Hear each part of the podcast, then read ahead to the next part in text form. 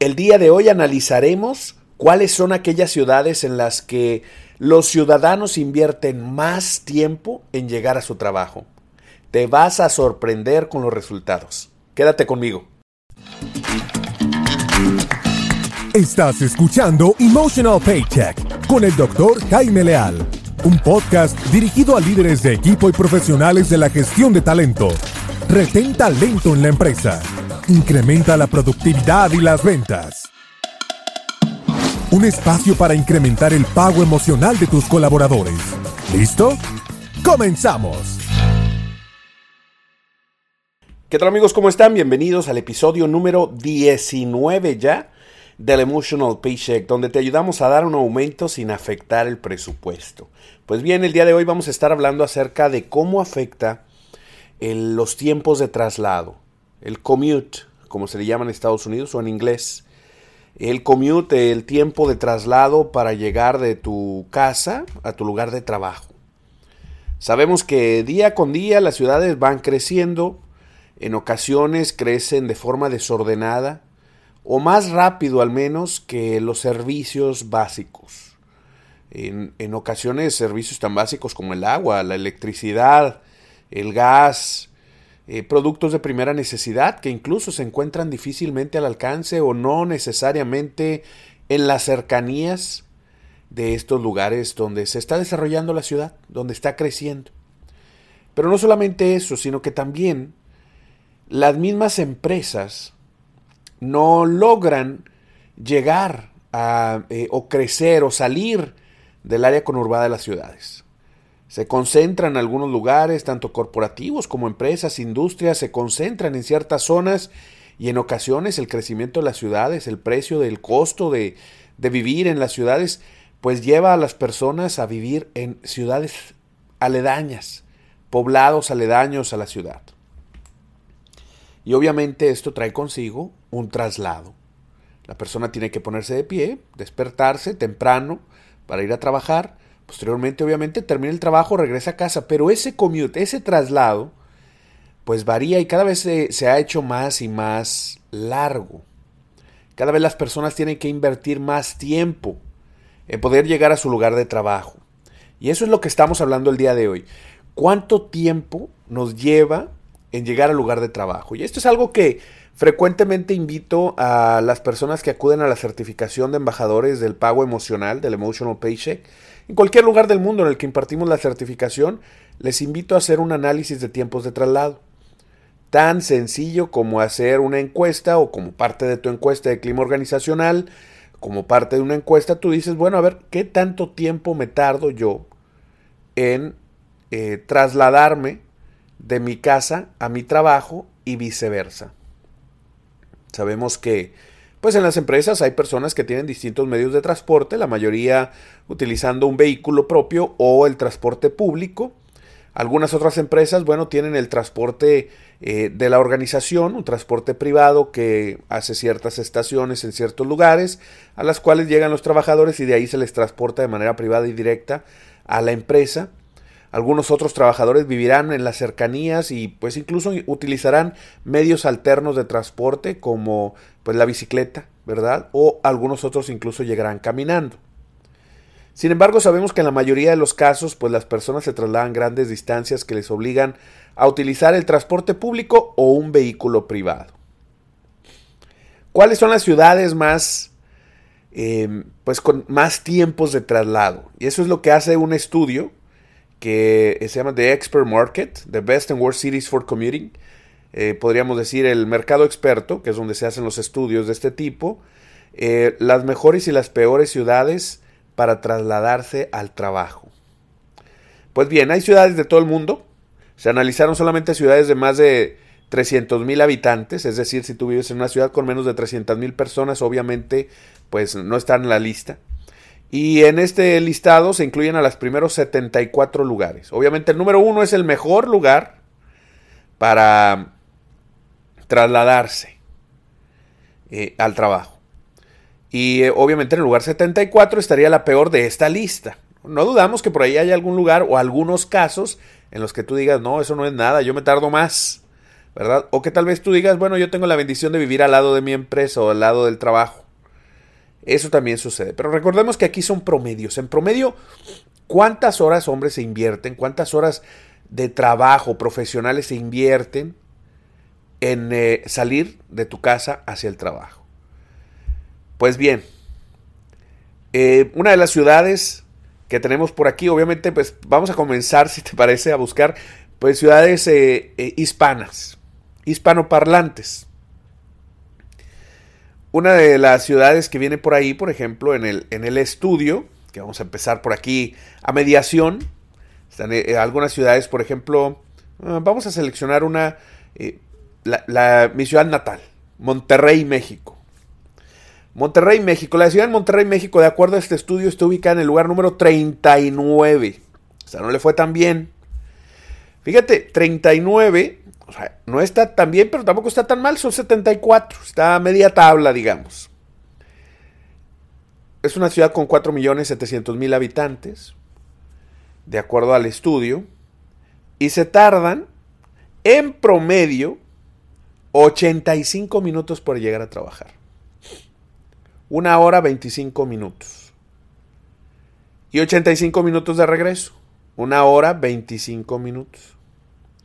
Entonces estamos hablando de dos horas 50 minutos. Casi las tres horas. Invertidas solamente en ir y regresar del trabajo. No son horas productivas, por más de que digas que no, pues es que ahí voy haciendo la llamada y me conecto a la junta, que por cierto es peligroso, ¿verdad? Pero bueno, hay gente que lo hace y me conecto con el manos libres a la reunión de trabajo y ahí voy viendo pendientes, pues bueno, pues para empezar, no lo deberías de hacer porque utilizar el teléfono eh, celular durante el traslado, incluso con manos libres, está considerado como factor de riesgo para, eh, pues para conducir. Sin embargo, si lo haces, aún así sabes que no estás 100% productivo, no toda tu atención está centrada en eso y pues todavía no estás desarrollando tu trabajo al 100% y además de que hay una gran cantidad de personas que no pueden iniciar su trabajo hasta que no llegan frente a la maquinaria frente a la producción. Llegan a recoger el equipo que necesitan para hacer su trabajo. No pueden, por más correos que quieran responder, ellos no, no tienen un trabajo tan vinculado a lo electrónico y tienen que realizar su trabajo manualmente, frente a la máquina. 85, 3 horas. Si multiplicamos eso, pues obviamente trabajan 8 horas, más 3 que están invirtiendo de traslado, ya son 11 horas del día. Y ahí es donde se empieza a complicar la ecuación. Si la persona trabaja 8 horas y además tiene 3 horas de traslado, son 11 horas. Si esa persona está buscando dormir 8 horas, estamos hablando entre dormir y despertar y bañarse y demás, son 8 horas. 11 y 8 son 19. Le quedan 5 horas para hacer alguna otra cosa más. Ya veremos qué hace. Pero de esas 5 horas le pides que se quede un poco más. ¿Por qué? Pues porque en algunas eh, empresas o en algunos países pareciera que es este, pues parte de la, de, de, decir si quiero trabajar aquí, tienes que quedarte un poco extra, ¿no? Te ven mal si te vas temprano. Te ven mal si te ves a la hora, si te vas a la hora, oye, a las seis cerramos o a las seis se, se, supone que se termina la hora de trabajo, pero si te vas a las seis, el jefe se enoja. ¿no? Eso lo, lo, he escuchado, son ejemplos, y a lo mejor tú me estás escuchando y dices, a mí me pasa, a mí me ha sucedido, o has trabajado en una empresa que ha sucedido eso. Pues bien, imagínate eso, le sumas tres horas. Le pides a la persona que de las cinco horas que le quedan, de 24 solamente le quedan cinco para hacer algo más, incluido ver a su familia, cenar o desayunar, ¿verdad? Convivir con ellos, hacer alguna tarea. Tal vez algunos de ellos abordan algún tipo de estudio, van a la escuela, toman un curso o hacen alguna actividad adicional y tú les estás pidiendo que le quiten a esas cinco horas una más. Y ahí es donde se complica la ecuación. Ahora, pero esa ciudad no es la única. Por ejemplo, en la ciudad, vamos a buscar otra ciudad que sea eh, hispanoparlante, porque sé que la mayoría de las personas que me escuchan están en, en, ciudades en Latinoamérica o en España. La Ciudad de México, pues obviamente está un poco peor, 88 minutos. Para aquellos que están en Monterrey y dicen, no, es que en México sí se hace el trafical, pues piénsale, porque en promedio más o menos andan igual. La ciudad de Bucaramanga en Colombia, si tú estás escuchando en Colombia, la ciudad de Bucaramanga en Colombia, tiene también un alto índice de, eh, de commuting, de, de, tiempo que se invierte. Vamos a ver cuánto es. Aquí dice 57 minutos. En Bucaramanga es una ciudad mucho más pequeña, tiene un millón de habitantes, un millón ciento cuarenta mil, de acuerdo al estudio. 57 minutos se invierte. dices tú, oye, es menos. Sí, pero en el estudio está mal calificada porque la inversión en una tarjeta de transporte o en el servicio de transporte en esa ciudad significa 6% del sueldo de una persona, del salario de una persona, el salario económico de una persona. Imagínate. Imagínate nada más. Una persona promedio en Bucaramanga, Colombia, el 6% está dedicado a pagar su transporte. Y más aún, en tiempo promedio de horas, fíjate qué dato te voy a dar. El tiempo promedio de horas invertidas en un congestionamiento en 240 días son 50 horas. O sea, 50 horas en 200, en un, al año se invierte 50 horas esa persona en Bucaramanga en puro congestionamiento. Ahora, hay otras ciudades del mundo que, que, pues también les va mal, ¿verdad? Por ejemplo, la ciudad de Moscú, en Rusia, la gente invierte en promedio 91 horas al año. 91 solamente en transporte, porque imagínate, ¿no? Da risa, pero da vergüenza también.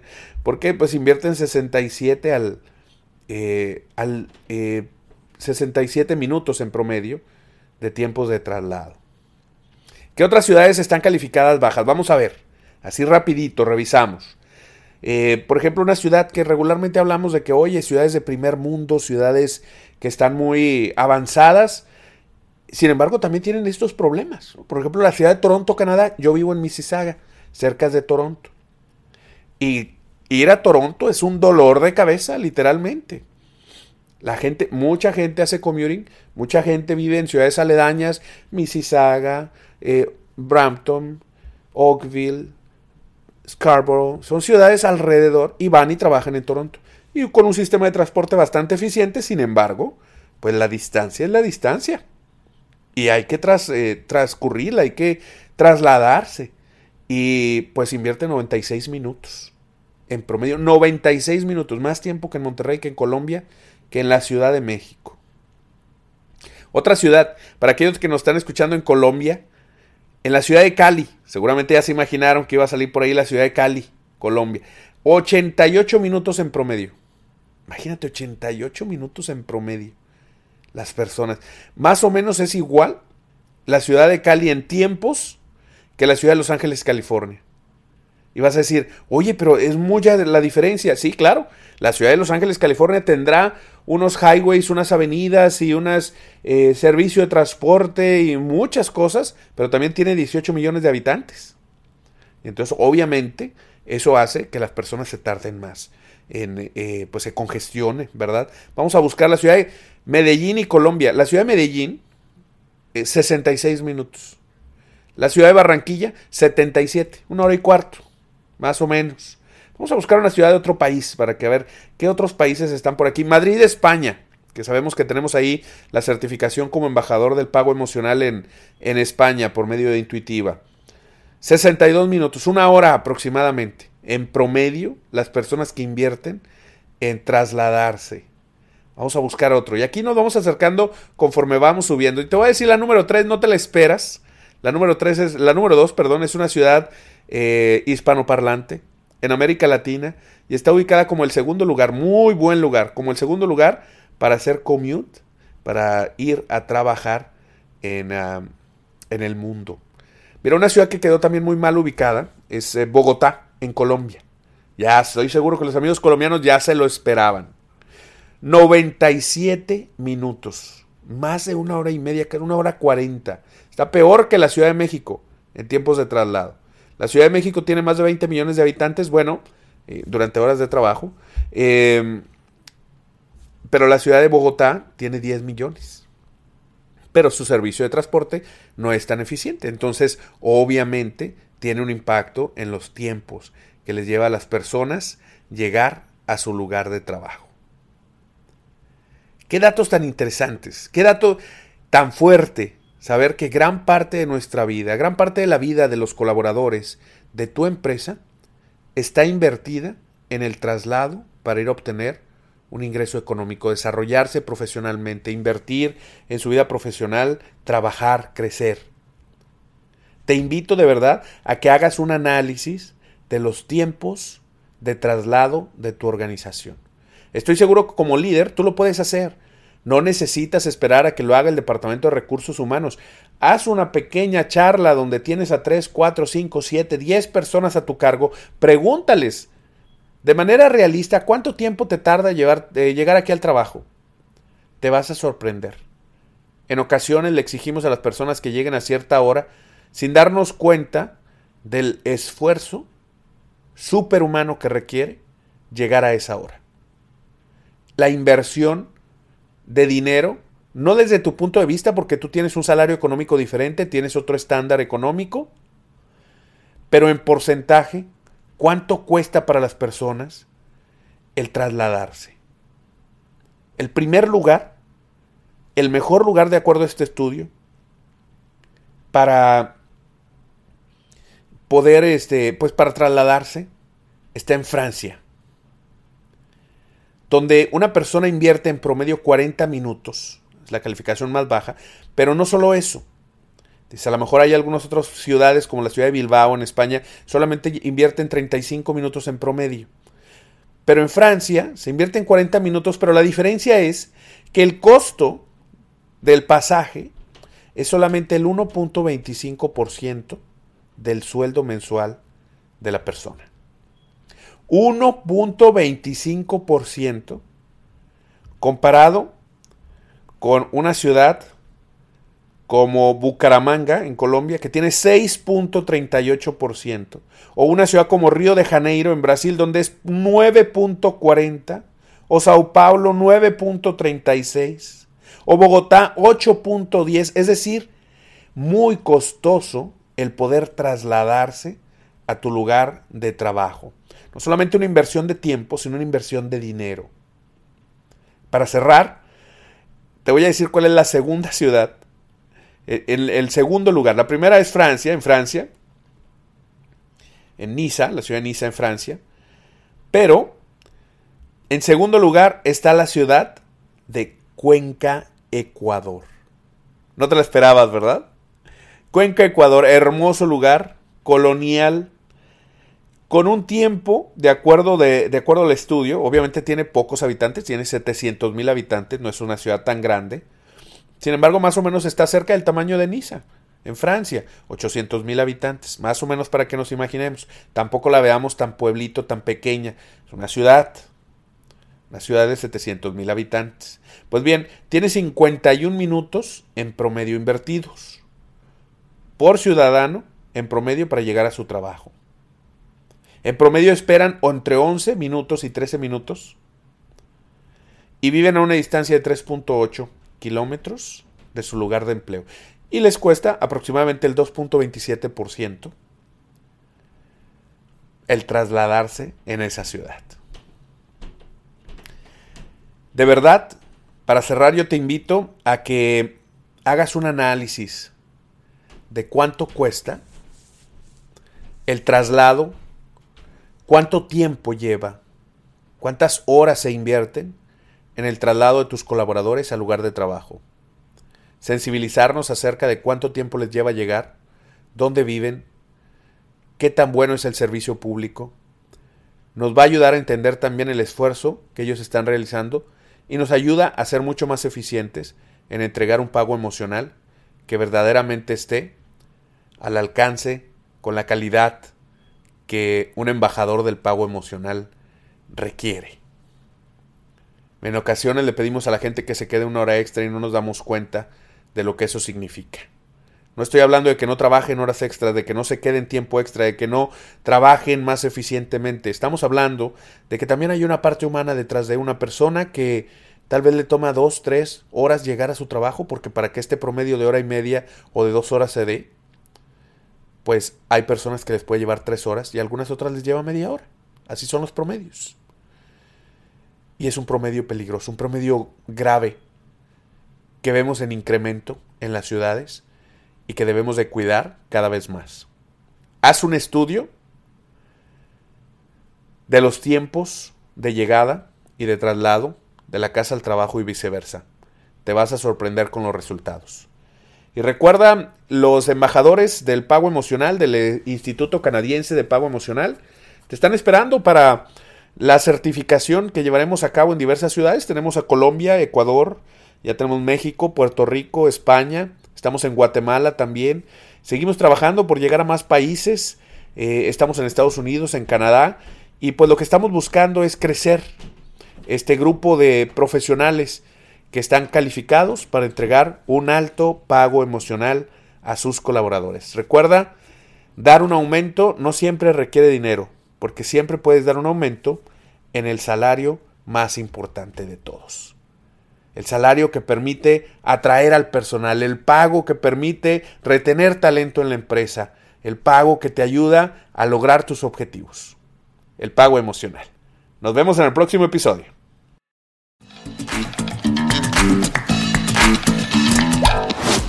Gracias por acompañarnos en un episodio más de Emotional Paycheck, una producción del Instituto Canadiense de Pago Emocional.